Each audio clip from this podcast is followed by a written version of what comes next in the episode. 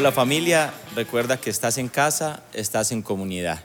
Quiero que vamos a Isaías al capítulo 6 y vamos a estar en los versículos del, 1 al 8, pero quiero empezar solo con, con la primera frase del versículo 1 y dice, en el año en que murió el rey Usías. Y Usías reinó en, en Jerusalén por 52 años y fue el tiempo en que Judá se desarrolló en gran manera, en una forma comercial, en una forma militar. Tenían eh, un puerto para el comercio en el Mar Rojo, construyeron muros, torres, fortalezas, pero sin embargo hubo el mayor declive espiritual y moral. Crecieron en, en muchas cosas, pero decayeron en las más importantes. Judá disfrutó mientras Usías fue rey de la paz con sus enemigos, porque Usías los, los mantuvo a raya, pero ahora el rey estaba muerto. Usías estaba en la época de Isaías, Isaías se cree que, que era un escriba en el palacio, y cuando se da cuenta de que el rey muere, tenía muchos motivos para, para preocuparse. Eh, ¿Qué iba a pasar? A lo mejor Isaías llegó al palacio, vio el trono vacío y pensó, ¿y, ¿y ahora qué? ¿Qué nos, ¿Qué nos, espera? Y quizás esa es la pregunta de, de muchos de nosotros hoy en día. Uh, empezamos un buen año llevando a cabo la, la visión, eh, en un lugar cómodo, creciendo en, en, muchas cosas, con grandes expectativas, pero de repente vemos algo que está ocurriendo de lejos y que pensamos nunca nos iba a tocar. Y en un momento a otro está súper cerca, llegó a nuestra tierra, todo cambió y parece que todo como que, como que va en picada. Y la pregunta que nos hacemos es quizás la misma pregunta que Isaías se hizo. ¿Qué vamos a hacer? El trono está vacío, el rey Usías ha muerto. La incertidumbre ronda en, Jerusalén, en, Judá. La ansiedad llega. Quizás los comentarios de todos sus enemigos empiezan a decir, ahora sí podemos invadirlos. Ahora sí no hay nada que, que nos contenga. Vamos a atacarlo. Y es uno, es uno de esos momentos donde el temor empieza a asaltarnos, como quizás muchos de nosotros Ah, nos estamos sintiendo en este momento, porque hay momentos en que siento eh, el temor. Voy a ser más vulnerable un poco más, más adelante. Pero mientras Isaías está viendo la situación, tiene una visión asombrosa. Y continúo leyendo el versículo 1, retomando, en el año en que murió el rey Usías, vi al Señor sentado en un majestuoso trono, y el borde de su manto llenaba el templo. Versículo 2 lo asistían poderosos serafines, cada uno tenía seis alas, con dos alas se cubrían el rostro, con dos se cubrían los pies y con dos volaban. Se decían unos a otros, Santo, Santo, Santo, es el Señor de los ejércitos celestiales, toda la tierra está llena de su gloria. Sus voces sacudían el templo hasta los cimientos y todo el edificio estaba lleno de humo. Era verdad que el trono de Usías estaba vacío pero el majestuoso trono de Dios estaba lleno. El reinado de Usías había terminado, pero el de Dios no tiene fin. Ya no se escuchaba más la voz de Usías, pero la voz de Dios iba a retumbar claro y fuerte porque Dios no estaba muerto. Y Dios no está muerto. El trono no está vacío, Dios está vivo, está sentado en su trono. Esto no lo tomó por sorpresa, Dios tiene un plan y Dios va a llevarlo a cabo. Y creo que su iglesia, que somos nosotros, somos parte de ese plan. Isaías estaba viendo una realidad, pero no estaba viendo a Dios. Y creo que fue lo primero que en ese momento Dios le enseñó a Isaías con esa visión de él mismo. Es que nuestro enfoque no tiene que estar más en las circunstancias que en Dios. Iglesia, yo sé que estamos viviendo una realidad y, que, y que es dura, pero también sé que nuestro Dios es grande y poderoso. Isaías pudo ver que el borde del manto de Dios llenaba el templo. Y esto es especial porque muestra mucho la grandeza y el poder de, Dios. Cada que los reyes conquistaban otro reino, añadían un borde a su manto. Y a veces eran tan grandes los mantos que tenían que personas cargarlos. Pero dice que solamente el borde del manto que vio Isaías en el Rey de Reyes y Señor de Señores, solo el borde llenaba el templo. Es decir, él, vio al, al, Dios grande, al Dios que tiene el control, al Dios que tiene el dominio, al Dios que es soberano. Y yo creo que en este tiempo de dificultad Dios quiere mostrarnos más, revelarnos más de su presencia y de su poder. Déjeme abrirle un poquito el corazón. Yo no puedo negar que hay momentos en los que he sentido eh, temor. Es tanta la información que a uno le llega, eh, no solamente de lo que está ocurriendo, sino de lo que hay que hacer, que a, veces me siento un poco abrumado, saturado, y, es normal o, que, sí, bueno, no sé si normal, pero como natural que uno a veces con tanta información piense, bueno, ¿qué vamos a hacer? Es una batalla del día a día, del día a día que hay que enfrentar siempre enfocándonos en Dios con toda nuestra mente y con todo nuestro corazón, mirando su grandeza y mirando su poder. Lo, segundo que, que Isaías entendió es que en todo momento Dios es digno de alabanza y de adoración, no solo en los buenos momentos, en todo momento Dios es digno de alabanza y oración. Mire, Dios está sentado en el trono, los serafines vuelan y cantan. Y yo creo que la oración, la alabanza y la adoración son el mejor antídoto contra el miedo y contra la preocupación. Yo, yo quiero hacerles eh, un reto de ahora en adelante. Y es que tal si todos, por lo menos una hora cada día, exponemos nuestras preocupaciones y nuestros temores en oración adoración y alabanza. Y miremos lo que pasa cuando traemos todos esos temores, esas preocupaciones a Dios, en medio de adorarlo, en medio de orar, en medio de alabarle. Yo creo que vamos a ver cosas maravillosas. ¿Qué cantaban los serafines? Cantaban Santo, Santo, Santo, tres veces. Es el Señor de los ejércitos celestiales. La tierra está llena de su gloria. Y quizás cantaban santo, santo, santo tres veces, porque quizás Isaías la visión que tenía no era solo del Padre, quizás era la Trinidad en pleno, el Padre, el Hijo, el Espíritu Santo, la, la familia celestial en perfecta unidad. Y quizás también este es un tiempo donde Dios nos está llamando no solamente a buscar más de Él, sino que nos está llamando a pasar más tiempo en familia, a buscar más unidad en nuestra familia. También, como decían ahorita eh, Alex y, Valen, bueno, también Isa lo estaba diciendo, para las personas que se tienen que quedar en casa con los niños pequeños, yo creo que están valorando cuánto vale el colegio, quizás están diciendo, Dios mío, es poco lo, que pagamos, cómo entretenemos a estos muchachos todo el día. Pero desde comunidad generaciones con los pastores Alex y Paula y con todo su equipo vamos a estar dándoles estrategias para que usted pueda tener unos buenos, unos buenos tiempos con sus chicos, no solamente de diversión, sino aprovechar para que puedan crecer cada vez más como familia y para que puedan crecer más en Dios. Lo tercero que, Isaías aprendió es que Dios está haciendo un llamado a, la santidad. Después de, ver lo que vio, después de esta visión asombrosa, él, él dice esto en el versículo 5, él dice, todo se ha acabado para mí. Estoy condenado porque soy un pecador. Tengo labios impuros y vivo en medio de un pueblo de labios impuros. Sin embargo, he visto al rey, el Señor de los ejércitos celestiales. ¿Sabes una cosa? La santidad siempre empieza por vulnerabilidad. Es imposible llegar a, una santidad, a lo que Dios quiere hacer, a una pureza mayor, si no empezamos siendo vulnerables, transparentes. Isaías reconoció no solamente su pecado, sino que reconoció el pecado del pueblo y fue específico. Él dice, Señor, mi problema es esta boca y el problema de mi pueblo es esta boca. Y quizás uno podría pensar, pero bueno, no, era tan grave. Es, solo labios, labios impuros. Pero recordemos lo que dijo Salomón acerca de la boca, y es que hay poder de vida y, de muerte en ella. Entonces, a pesar de todas las cosas que nos abruman en este tiempo, ¿qué, ¿qué, es lo que estamos declarando? ¿Qué es lo que está saliendo de nuestra boca en este tiempo? Y recordemos lo que dice también Santiago que dice que, la boca puede ser un mundo de maldad y que aún nadie la puede domar.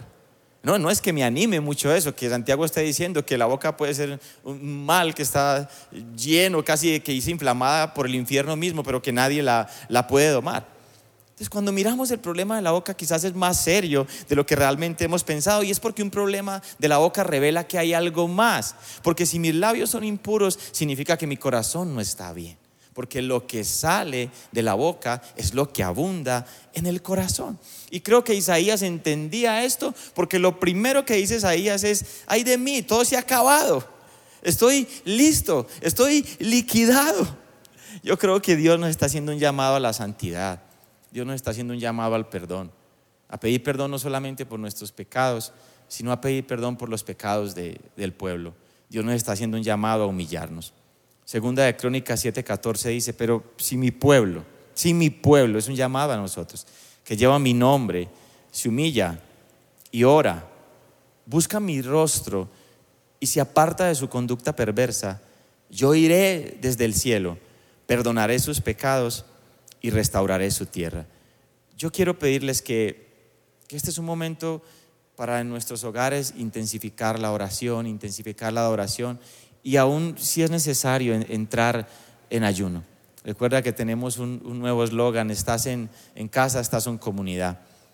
Nosotros vamos a tratar en, lo más que podamos de estar conectado contigo a través de los devocionales que va a estar haciendo el, pastor Andrés, a través de unas perlas que van a llegar en la noche, enviando más información a los grupos. Todo lo que podamos hacer para estar conectados y para que nos sienta cerca, créeme, lo vamos a hacer de parte de toda la comunidad cristiana de fe. Cuando los cristianos vemos los problemas en el mundo, no cruzamos los dedos ni nos cruzamos de brazos. Doblamos rodillas, clamamos a Dios, buscamos su rostro. Retomemos.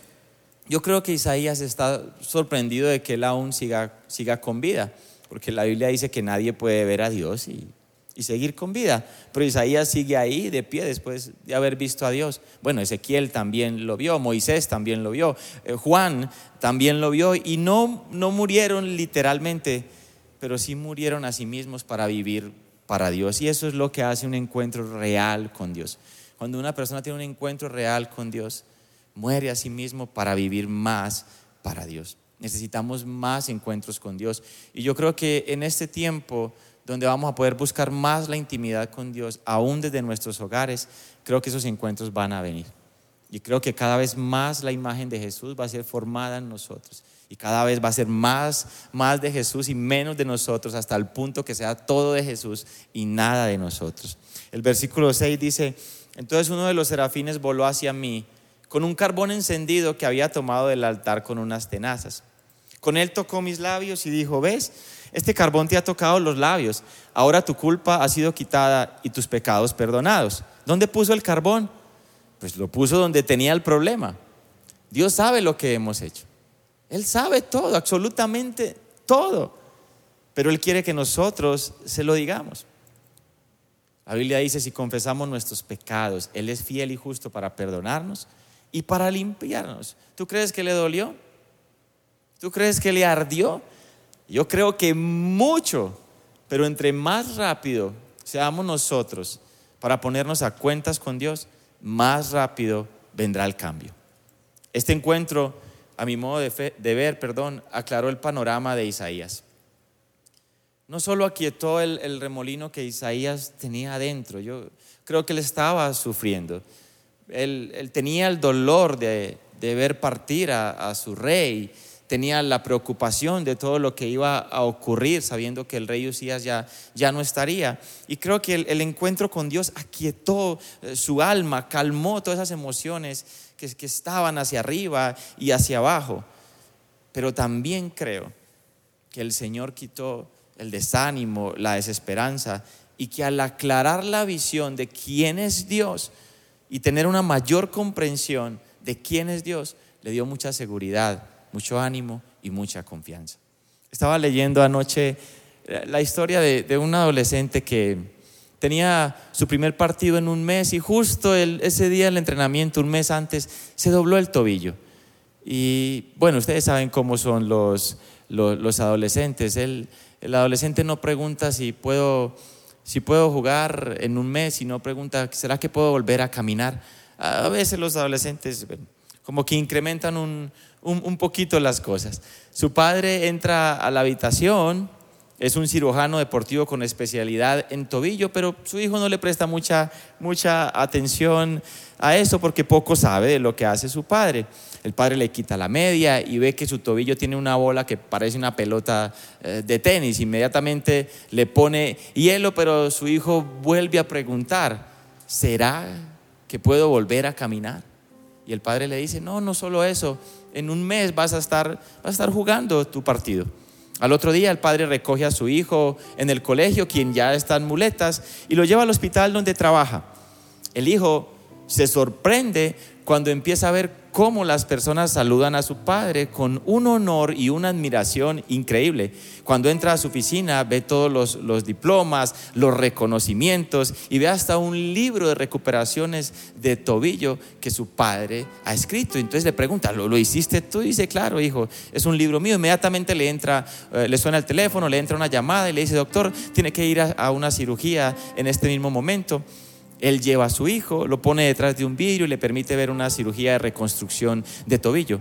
Una enfermera alcanza a susurrarle a, su hijo, tu papá es el mejor. El hijo puede ver cómo el padre reconstruye todo el tobillo de esta persona. Y su imagen de su papá empieza a cambiar. Tanto así que cuando se están regresando hacia la casa y ya tiene como una nueva luz, una nueva forma de ver a su padre, le pregunta, papá, ¿será que voy a poder jugar en un mes? Y el padre le dice con absoluta seguridad, claro que vas a poder jugar en un mes, hijo, vas a recuperarte. Esta vez es diferente porque el hijo cree. Y sabes una cosa, la comprensión acerca de quién es su padre ha aumentado la confianza y ha hecho que el temor y la ansiedad disminuyan. Dios reveló, Dios se reveló a Isaías como el Señor y el Rey, pero Dios se nos ha revelado a nosotros como el Padre. Y cuando nosotros tenemos una comprensión de quién es el Padre, también vamos a tener una comprensión de quiénes somos nosotros, sus hijos. Y esto va a hacer que el temor se vaya, que la ansiedad se vaya y la confianza crezca. El Padre nos ha liberado completamente del temor. Nuestra confianza está en Él. Ya no somos esclavos del temor, somos hijos de Dios. Ya no soy esclavo del temor. Yo soy hijo de Dios ya no soy esclavo del temor. Yo soy hijo de Dios. Ya no soy esclavo del temor. Yo soy hijo